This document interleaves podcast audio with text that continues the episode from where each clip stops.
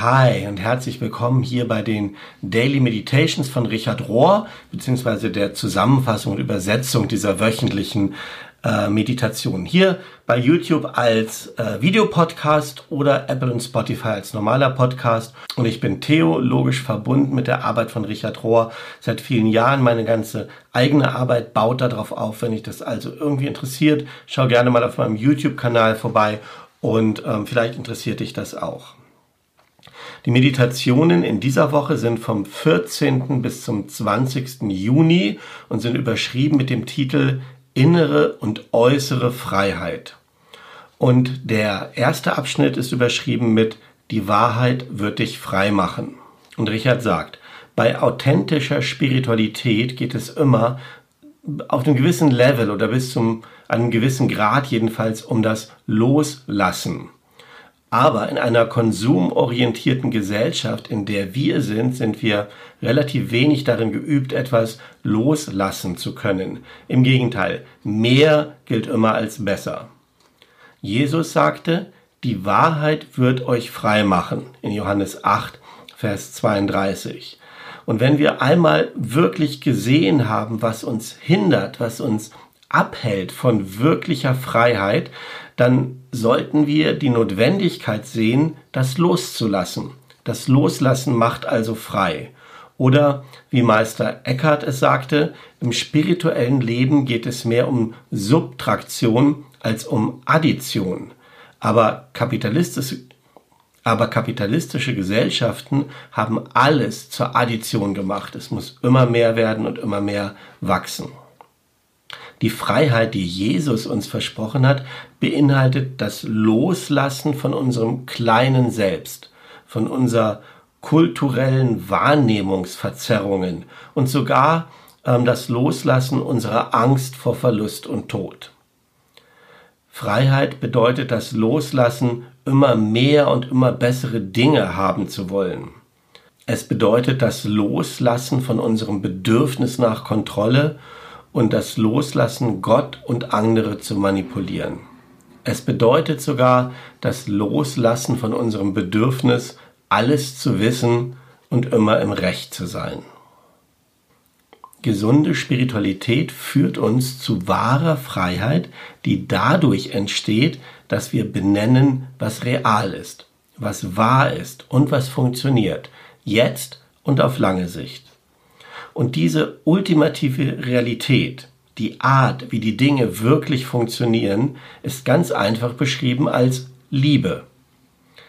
Die Weisen erkennen, dass ohne einen gewissen Grad an innerer Freiheit wir nicht wirklich lieben können und nicht wirklich lieben werden. Die meisten von uns sind nicht damit aufgewachsen, Religion als einen Weg zur Freiheit zu denken. Im Gegenteil, Religion wurde uns nahegebracht mit einer Reihe von Vorschriften, was du darfst, was du nicht tun darfst, was du tun müsstest. Gegen sowas lehnen wir uns dann fast immer auf, wie Kinder das immer tun. Wenn wir jung sind, denken wir, dass Rebellion der einzige Weg zur Freiheit ist. Ein gewisses Maß an Struktur ist aber wichtig. Es ist so die, die erste Wachstumsstufe. Authentische Spiritualität im Gegensatz zu einer reinen Rebellion gegen alles zu sein, führt uns dann tatsächlich zu wahrer Freiheit. Es führt uns nämlich auch zu der Freiheit von unserem kleinen Selbst als Referenzpunkt für alles Mögliche. Eine gute Spiritualität ist dann wie eine kopernikanische Wende, äh, wo wir unseren Referenzpunkt, unseren Fixpunkt ändern. Und wir entdecken dann, dass wir selbst als Person genauso wenig Mittelpunkt des Universums sind, wie die Erde Mittelpunkt des Universums ist. Nächster Abschnitt. Freiheit, eine unendliche Möglichkeit des Wachstums. James Finlay, das ist einer der Mitarbeiter im CAC, also im Center for Action Contemplation, der sich viel mit Thomas Merton beschäftigt hat, schreibt über wahre Freiheit Folgendes. Merton, Merton zitiert Meister Eckhart, der sagt, Gottes Dasein besteht darin zu geben. Menschliches Dasein besteht darin zu empfangen. Unser wahres Selbst ist ein empfangendes Selbst. Und unsere tiefste Freiheit besteht demnach nicht in der Freiheit zu tun, was wir, was wir selbst tun wollen, sondern in der Freiheit, derjenige zu werden oder diejenige zu werden, wie Gott uns haben will, das also zu empfangen. Und diese Person, dieses ultimative Selbst, von der Gott möchte, dass wir sind, ist dann aber nicht so ein vorherbestimmtes, statisches Wesen, zu dem wir werden müssen. Es ist vielmehr eine unendliche Möglichkeit von Wachstum, indem wir Gott gehorchen, in Anführungsstrichen, indem wir uns hinwenden zu dem, was Gott will, finden wir Gottes Willen für uns, dass wir nämlich frei sein sollen. Gott hat uns zur Freiheit geschaffen. Oder um das so zu sagen, Gott hat uns so geschaffen, dass wir Gott ähnlich werden. Über all dem steht, dass wir selbst Geschenke sind. Das ist etwas, was wir zuerst akzeptieren müssen, bevor wir die werden können, die wir werden sollen, wenn wir uns zum Vater hinwenden. Das beinhaltet ein, fast eine tägliche Routine vom Sterben des Selbst.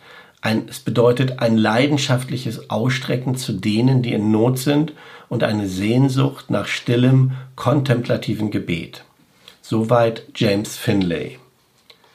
Der nächste Abschnitt, Freiheit zu lieben, lässt Richard seine Freundin Paula de Archi zu Wort kommen. Die leitet Retreats, also so stille Zeiten mit Menschen aus ganz unterschiedlichen Hintergründen, die dann zusammenkommen und ihren tiefsten Schmerz und ihre Unsicherheiten und ihren Ärger ansehen und die die Freiheit finden, die es auf der anderen Seite nicht gibt.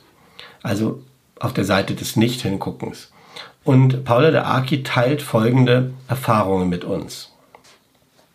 Sie sagt, es gibt keine Liebe, die in sich selbst Kraft hat, das menschliche Herz zu befreien.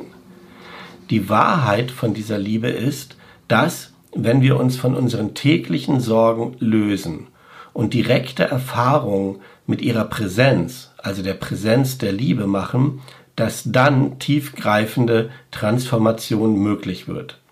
Dann ist es möglich, unsere Sicherheiten aufzugeben und etwas Größeres zu berühren, den Geist in unserem Inneren. Und sie beschreibt das so. Im Januar 2014 begegnete ich diesem Feuer im inneren Herzen. Die äußeren Umstände waren so. Ich war zehn Tage in einem Retreat Center in Kalifornien. Wir waren Amerikaner, Mexikaner, Israelis, Beduinen und Palästinenser.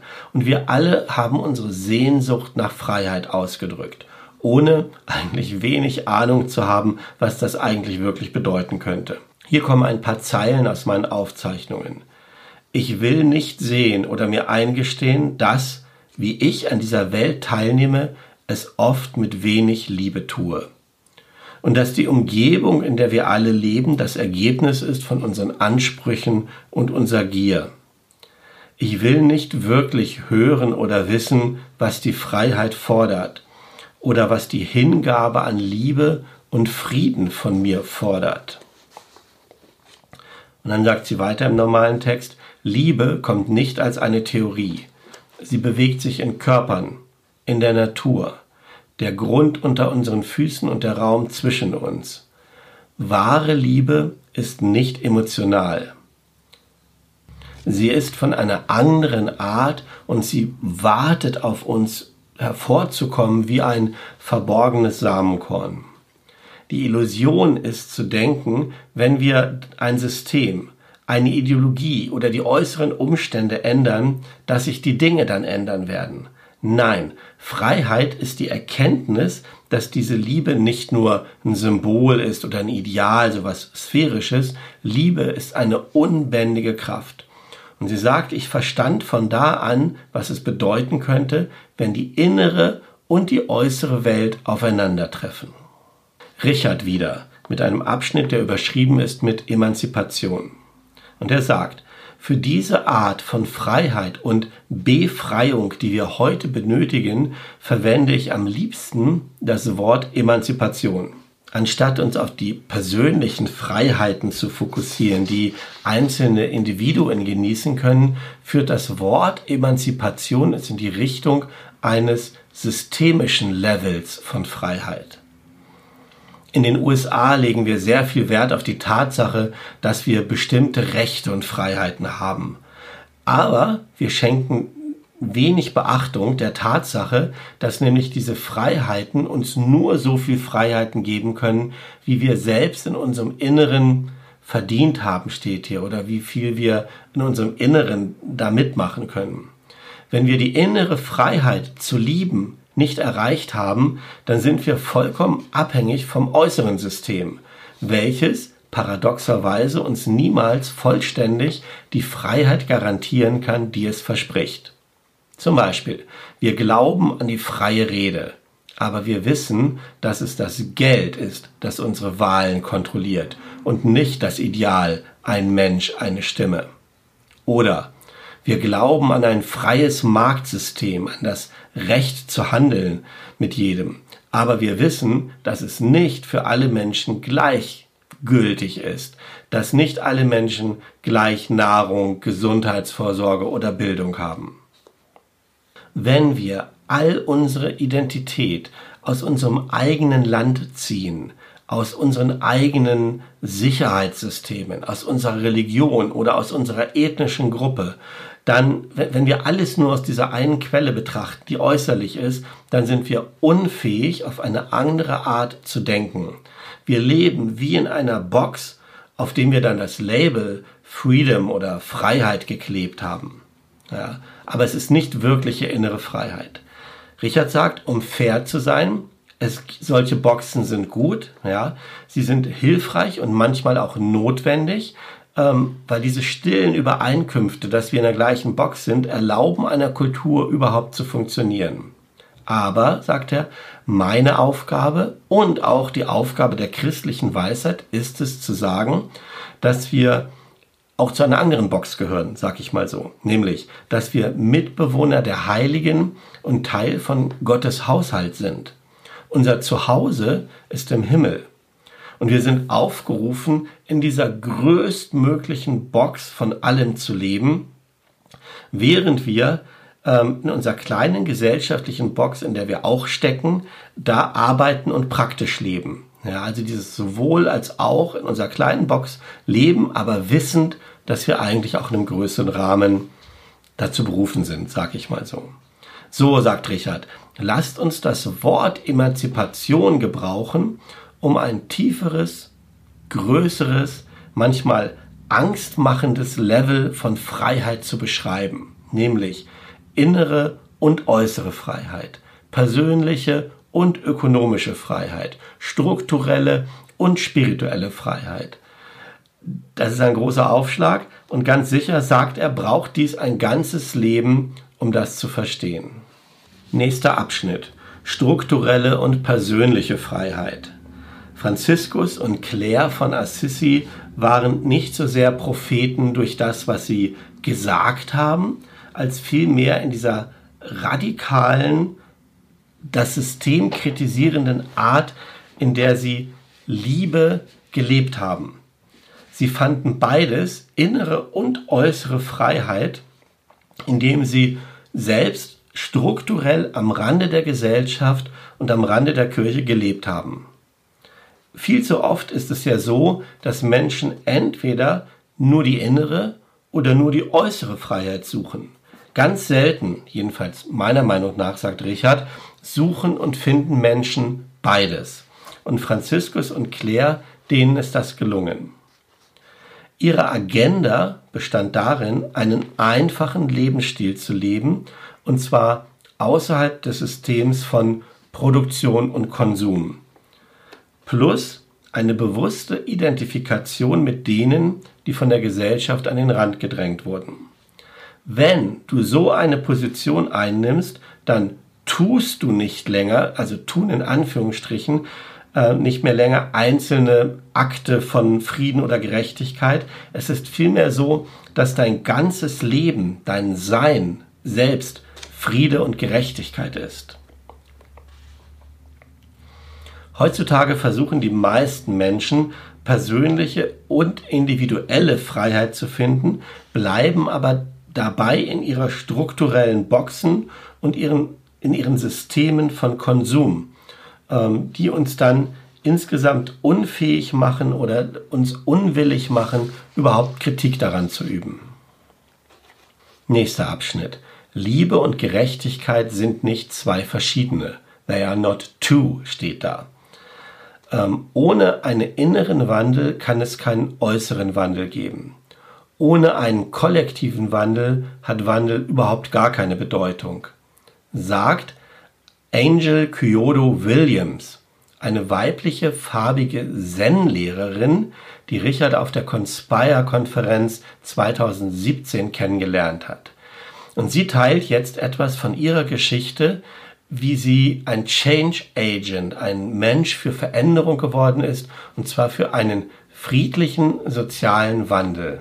Sie sagt, nicht lange nachdem ich meine Rolle als Aktivistin für soziale Gerechtigkeit gefunden hatte, wurde mir klar, dass die Notwendigkeit darin besteht oder nicht nur darin besteht, auf das zu reagieren, was in der Welt passiert, was ja üblicherweise soziale Aktivisten machen und sagt sie, was mir dann auch so ein Gefühl von Bedeutung und Wichtigkeit gab, sondern auch darauf zu gucken, was oder warum das alles passiert und hinter die Dinge und in die Dinge zu gucken. Und ich fand eine Art zweites Zuhause im spirituellen Leben. Mein normales Zen-Training lehrte mich, einen friedlichen Platz in mir selbst zu finden, trotz des Chaos und der Bedrängnis, die im äußeren Leben oder das Leben in einer äußeren, ungerechten Gesellschaft mit sich bringt. Die Zen-Gemeinschaft, in der ich mich dann schließlich angeschlossen habe, die heißt Zen-Friedensstifterorden, hat sich explizit für soziales Engagement verpflichtet. Also das Zusammenkommen von innerem spirituellem Leben mit äußerem sozialen Engagement. Und sie sagt, ich habe mich selbst verpflichtet, zu einer ausgewogenen Haltung, um Ungerechtigkeit mutig anzusprechen. Und zwar aus einer Ermächtigung als eine Kriegerin, aber als eine, die sich ultimativ für Frieden anstatt für Aggression verpflichtet hat. Als Reaktion auf die Ereignisse vom 11. September schrieb ich damals, da wurde ich bekannt mit diesen Zeilen, als eine Kriegerin im Gebet für das Erwachen folgende Zeilen. Mögen alle Kreaturen gesegnet sein mit der Kraft, Entscheidung und Weisheit, Ärger auszulöschen und Gewalt zurückzuweisen. Möge alles Leiden abnehmen und möge ich die Liebe und die Leidenschaft, die schon in mir existiert, suchen, finden und vollständig realisieren und ihr erlauben, jede meiner Handlungen zu inspirieren und zu durchdringen. Möge ich das kostbare Geschenk der Wahlfreiheit praktizieren und die Kraft zur Veränderung als das, was mich wirklich menschlich macht, als einzigen Weg der Befreiung zu sehen. Möge ich hineinwachsen in eine komplette, mühelose Freiheit, so dass meine furchtlose und ungebremste Aktion zum Wohle aller dient. Möge ich das Leben einer Kriegerin führen. Soweit die Betrachtungen von dieser Woche und am Ende kommen die praktischen Übungen bzw. Inspirationen zum Einüben und Anwenden in das tägliche Leben. Dr. Joanne Porisenka, eine Psychologin und Autorin aus Santa Fe in New Mexico, bietet uns in ihrem Buch Sieben Wege zu Gott einige Praktiken an, um inneren und äußeren Frieden zu erreichen. Richard sagt, ich lade dich ein, mit den folgenden Aussagen die nächsten Tage etwas Zeit zu verbringen. Welche von ihnen, von diesen Aussagen, die jetzt kommen, führt dich zur größten Freiheit und zur Emanzipation? Jetzt kommen diese sieben Sätze. Oder sechs? Sieben. Erstens, denke über die Liebe nach. Wenn du dich eifersüchtig fühlst oder selbstgerecht gegenüber irgendetwas bist, dann denke darüber nach, reflektiere, ob du es um Gottes Willen tust, um deiner selbst willen oder um jemand anderen zu gefallen. Zweitens, handle mit Integrität. Integrität und Ganzheit. Handlungen sind ganz, wenn sie in Übereinstimmung mit inneren Überzeugungen sind. Achte also darauf. Drittens, studiere die zehn Gebote genauso wie die Änderungen und Beschreibungen, die im Buch Exodus dazu beschrieben sind. Hältst du wirklich diese zehn Gebote? Gehe sie sehr sorgfältig durch und schreibe deine eigenen Überlegungen zu jedem Gebot auf.